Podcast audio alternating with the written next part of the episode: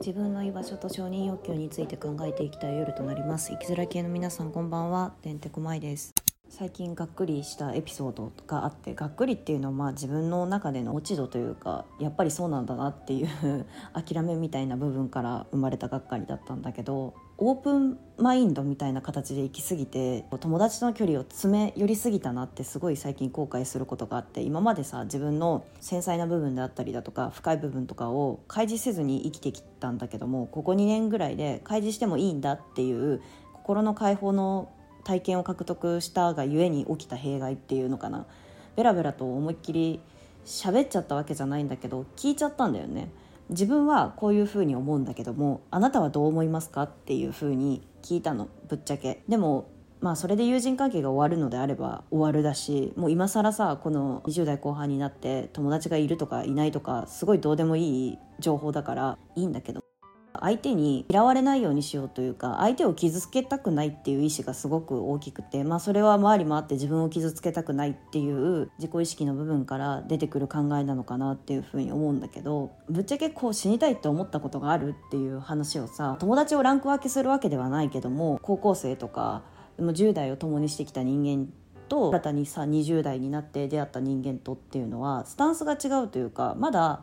学生時代の頃に出会った私たちっていうのはマージナルの期間で移行期間であって青い未熟さであったりだとか天才の部分とかを見せ合ってきたから20代から出会った人たちは大人になった自分を開示している自分の表層の部分だよね着飾った部分を提示しているわけだから考え方が違うというか大人として振る舞わなければならないっていう意識がまだコミュニケーションの中には存在しているかなって思ってなんかそういう相手ぶっちゃけ死にたいって思ったことありますか？っていうカジュアルな死とかじゃなくて死とか生死とかそういったことを考えたことありますか？みたいな形で聞いちゃってうわってめっちゃ後悔したんだよね。なんか優しい方だからさうん死にたいとは思ったことないな。っっていうふうに返されてまあさその人ももしかしたら本当に思ってるかもしれないけどわざわざ私に自己開示する必要性はないって判断してその話し方になったんだろうけど一気にこう大人の対応をされたなっていう感覚が私の中であってドーンって自分の シャッターを閉ざしちゃったね。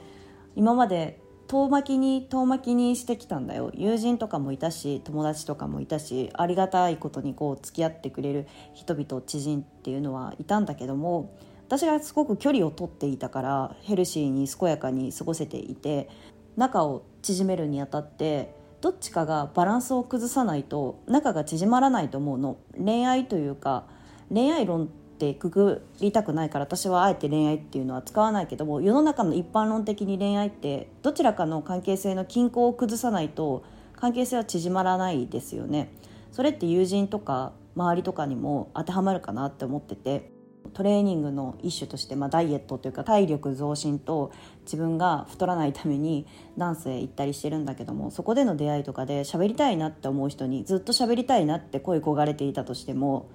つながらないですね。そこでどちらかがしゃべるっていうアクションであってもそれはどちらかの均衡のバランスを崩すことの一手段ですよね。一歩目だから。友達として仲良くなりたいなとかこの人とお話ししたいなっていう時って必ずどっちかがバランスを崩さないと前進しないので。私がやった行為っていうのは間違いではなかったんだけどもすごく後悔したなって思ってだからドーンってまた自分の中でシャッター閉まっちゃってあやっぱり世の中の人ってそうなんだなっていうふうに思ってもっとざっくばらんにね話せる友人に聞いてもえガチで死にたいって思ったことはないなみたいな感じで返されてあだからまあ私はもうこういう感覚に至ってるんだろうけども少数派なんだなっていうのは思いましたね改めてふと思い返された瞬間だった。あと深掘りしていく時に自分と今対峙してる時にすごくやりたいことって何だろうって考えた時にすごくやりたいことっていうのがないんだよね。旅行とか行きたい場所とかも最近さ本当に消費的な意識が強すぎて再体験でしかないなっていう感覚なのねそこで均衡のバランスを崩すっていうのはさ人間関係だけではなくて旅行とかにも該当するって思っててプラン通りに旅行を遂行していくのも楽しいのかもしれない。修学旅行のしおりかのようにね一個一個プランしてアクションしてあ楽しかったねって感情獲得をしていくこの一連の流れっていうのはどこにでも存在するし仕事のフォーマットとかもそうですよね。問題が発生しました。課題を解決しました。未然防止のために何をやっていくのかっていう、まあ、一つの一連のパッケージがあって。それを遂行するとさ人間ってこう快楽というか快感ですよね。ああ積み上がってた仕事が終わったっていうことであったりだとか旅行とかもああ自分がインスタグラムで見ていきたいなって思っていた施設に行けたっていうこうモヤモヤからの解消の獲得体験。まあ、一種の縛りですよね。縛りから解放されたら人間って心地よさを感じるかなって思ってて自由になれたっていう意識が生まれてくるから。その自由さみたいなのもあったはずなんだけども旅行をして、まあ、ある程度この時間帯の電車に乗ろうとか公共交通機関を利用しようと決めといて自由さを自由時間っていうものですよね。修学旅行とか旅行とかの日程で立てるのであれば自由時間を確保したとしてもいわゆる逸脱の部分ですよね。で実際ああそこに行こうって決めていたけども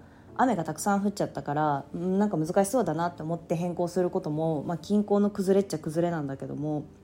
人だけじゃなくてね予定とかにも予定調和に行かないっていう部分であったりだとか恐れなんだけどもそこに快感があったりその獲得体験ができるのって大人の魅力かなって思うの、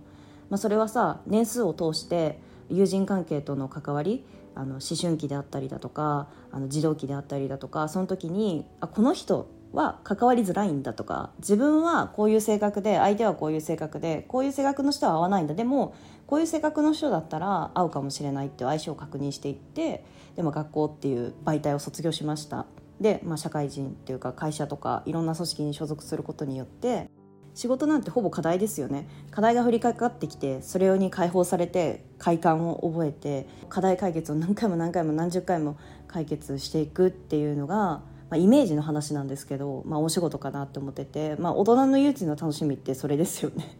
難解なゲームをクリアしていくっていう感覚。でそこには二十歳から日本においてはタバコが吸えたりだとかお酒を摂取できたりだとかっていうことで解放されていくギャンブルであったりだとか、まあ、ギャンブルは18からとかだけどもうまいように本当に消費のシステムの中にのっとって隙間隙間にいろんなビジネスが生まれていってなんかどんどんどんどん流入していってで均衡のバランスの崩し合い崩したと思ったら自分が回復して幸せと感じる。なんかすごいバカみたいだなっていうふうに 覚えてきてそうだからそういうのを知ってしまったというか、うん、なんかそれが多分辛いんだろうなっていうのねハッとしましたね簡単な物語が好きだっていうまた別の知り合いがいてその簡単な物語っていうのはまあハッピーエンドっていう形であったりだとかそういった形で分かりやすい物語の方が心が動いたりするんだよねって言ってる人がいたの。で私は理解ができなくて多分私がそのハッピーエンドを幸せって感じられない呪いの物語が大好きだっていうのは個のことに依存するというか最近ね私が配偶者に言われた言葉でああって納得してしまったことがあって私「ジョジョの奇妙な冒険」と「呪術廻戦」今だったら「呪術廻戦」渋谷事変編がやっているのでだいぶ自分の中でまた再熱してるんですけど呪いの呪われた物語が好きだよねっていうふうに言われて確かにって思ったの。昔から。何かしら不幸みたいなものを生まれながら持ってしまって社会の秩序に順応していくためにはそれが足かせとなっている部分があってでもそこから解放されていく物語パッケージとしての物語が好きなんだっていうふうに思って「徐々に奇妙な冒険」だったらもう忌まわしき家系からのスタンド能力であったりだとか運命でスタンドになった矢が刺されてね4部とかだったら矢が刺されてスタンド能力が発動する人とまあ発動しない人がいてその適合っていうのは本当個人の特性によるみたいな形でさあるけどもそれってスタンド能力ってギフトジョジョの奇妙な冒険から派生されて岸辺露伴は動かないシリーズでドラマになりましたけどそのドラマの世界 NHK のドラマの世界ではギフトって言われているのね。でギフトって表現の仕方すごい美しいなって思ったんだけどもギフトであっても呪いであるよねっていうふうに思ってて、まあ、表裏一体っていう言葉があるようにいい面もあれば悪い面もあるよねっていうのがあってでも私はその一見いいように見えるものも呪いなんだって気が付くことができたのが、まあ、ジョジョの奇妙な冒険シリーズなんだけどもジョジョってさ最初の方2部ぐらいまではさ本当に呪われた血縁みたいな印象があったのね。でスタンド能力っていうものが3部から丈太郎の時から始まったことによってギフト感スーパー超能力というかプラスのポジティブな意味での能力っていうイメージに切り替わったんだけどもきっとでも荒木博彦先生は敵キャラの中ではスタンド能力を持っているけど悲しいことであったりだとかそれが4部の吉良義景ですよね。で5部のジョルノとかナランチャとかミスタとかアバッキをブチャラティチームっていうものはあとフーゴだったね。フーゴ忘れてごめん。そもそもの始まりがもう闇落ちしたって言い方は端的すぎるんだけどギャングチームの組織の中で奮闘が始まっていくシリーズなのでもうそもそもみんながなんか呪われてるんですよね。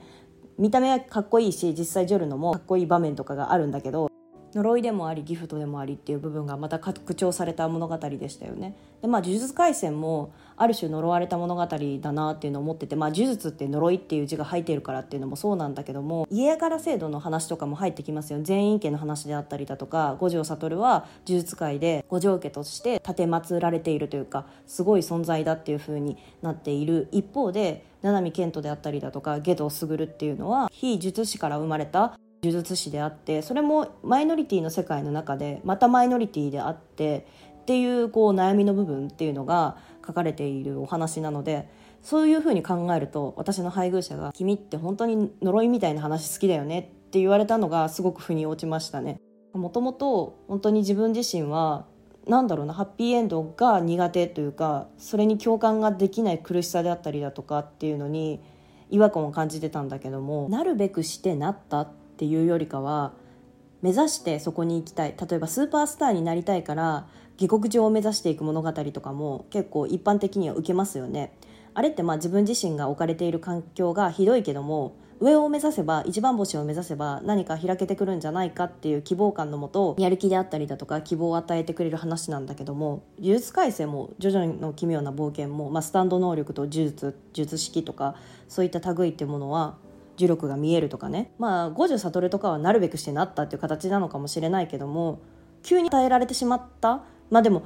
五条悟もさ家柄の話になってきますよね。自分が与えられたくもないのに与えられた場合とかもあったりだとかその身分とか価値っていう部分を全員家もそうですよね。全員まきちゃんの話を以前もしたんですけども。全員家は呪術界の中でもかなりのポジションあの家柄としてはいいポジションにいるけども自分は見えなかった。まあそれも呪いです。呪いの中の呪い。私の好きな七海健人も自分の家族の中には呪術師がいなかったけどそこで生まれてしまった呪い。でその中で呪術師を持ってたからというよりかは、まあ、スカウトをされたのか呪術師を持ってたのか自分がその能力に気づいて自分が活かせるって思ったのか、まあ、理由は明言されてはいないけども入りました。でもその入った先には五条悟っていうスーパースターがいてそこで感じるまたマイノリティさ。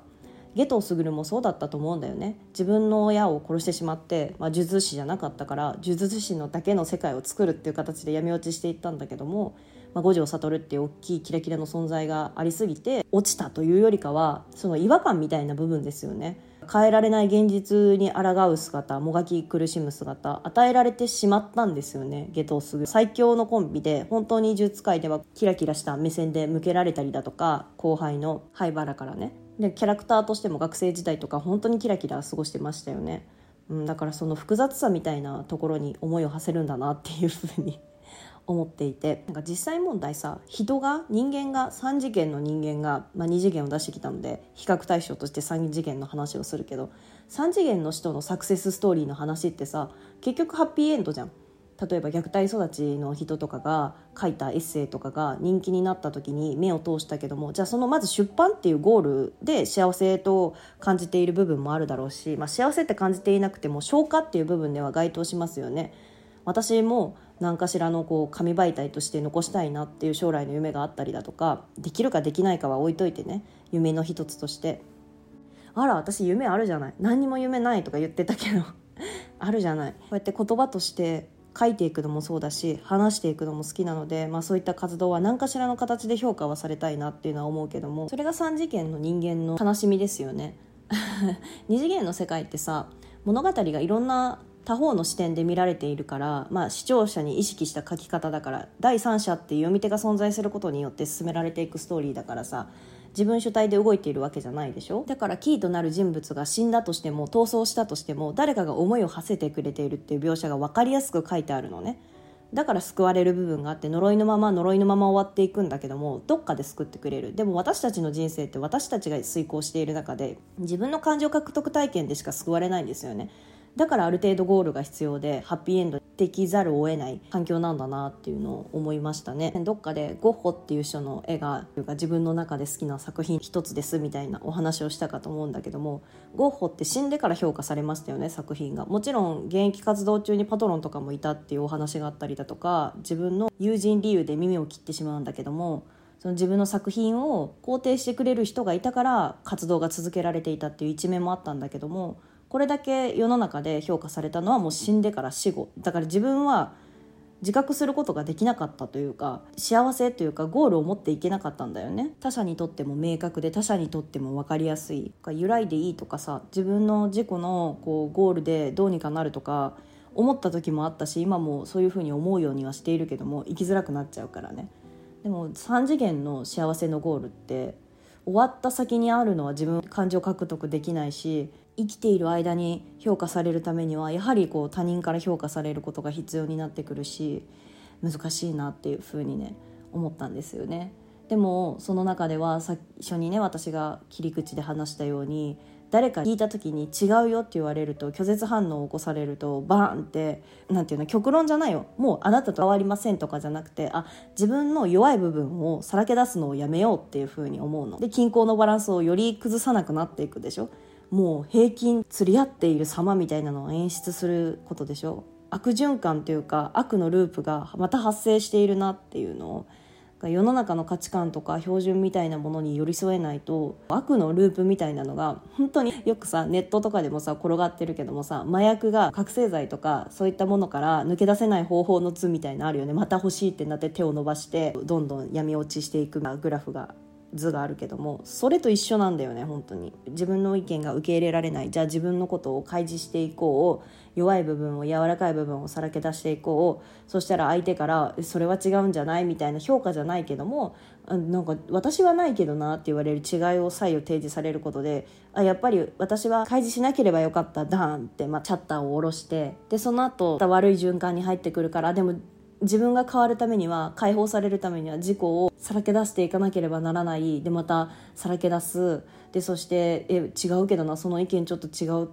ように感じるなっていうふうに言われたりだとか、まあ、言われなかったとしてもそういう行動があったりだとかするとああもう自分ってっていうあ悪循環。なんか断ち切れる方法が自分を開示していくことかなって思ったけどそうでもないのかなっていうなんかゾーンに入っちゃってそこのループから抜け出せないですね。ラット本当ラットレースというかネズミがカラカラカラカラ駆け回っている姿をね本当連想させるシステムだなっていうふうに思っています堂々巡りというかどうやったら打破できるんだろうねいろんなことは手を打ってるんだけども新たな第3ルートみたいなのを獲得するためにゲームでさゲームじゃなくて私アニメで見たんだけどもそういった物語あったよねベータ世界線とアルファ世界線っていう話あれだシュタインズゲートっていう話？あの話でありましたよね。あれはもともとゲームから派生させられたアニメのお話なんだけども中二病を引きずっている大学生が理系の大学生が女の子のどっちかのルートを設定しちゃうとどっちかが死んじゃうっていうルートがあってマユリルートかクリスルー世界線の話があるんだけどこっちの世界線を選んじゃったらマユリが死んじゃう。こっちの世界線を選んじゃったらクリスが死んじゃう。回忘れて読みたい作品は何ですかっていうのでいろいろあるよって言ったけどこの「シュタインズゲート」のアニメの作品も一回ちょっと全て忘れてもう一回見返したいお話ですね。秋葉が舞台となっている世界なんだけどもオタクが好きなお話ですよ。みんなが連想させるようなオタクっていう感じのものがたくさん詰め寄せ合っている平成時代のアニメだなっていうお話で「萌え萌えキュン」っていうメイドカフェであったりだとか今もうコンセプトカフェって言うんだよねメイドカフェって言わずにステレオタイプなイメージ理系ってどうせこんな感じなんでしょみたいな ステレオタイプが付与されていたりオタクってこんな感じなんでしょみたいな。その中でどっちも死なないルートを目指していくっていう主人公のお話になってくるんだけども、まあ、諦めない観点で、まあ、鼓舞されるっていう層はいるのかな。何回も何回も繰り返してでも平成に流行ったテンプレートの一つかな。っていうのは思いますね。何回も何回もあなたのためにあなたたちのがために頑張る。まあ呪術と呪術廻戦とジョジョとはまた違うベクトルで好きなお話なんですけどもそれも呪われてますよね本当に。あやっぱり私って呪いの物語が好きなんだなっていう まとめに入るんですけど今日はねこう自分を自己開示するその中での承認欲求みたいな話にも何かのヒントになればいいなと思って話してまいりました。ここまで聞いてくださった皆さんありがとうございます。また次回もお聞きしていただけるとお会いできると嬉しいです。おやすみなさい。バイバイ。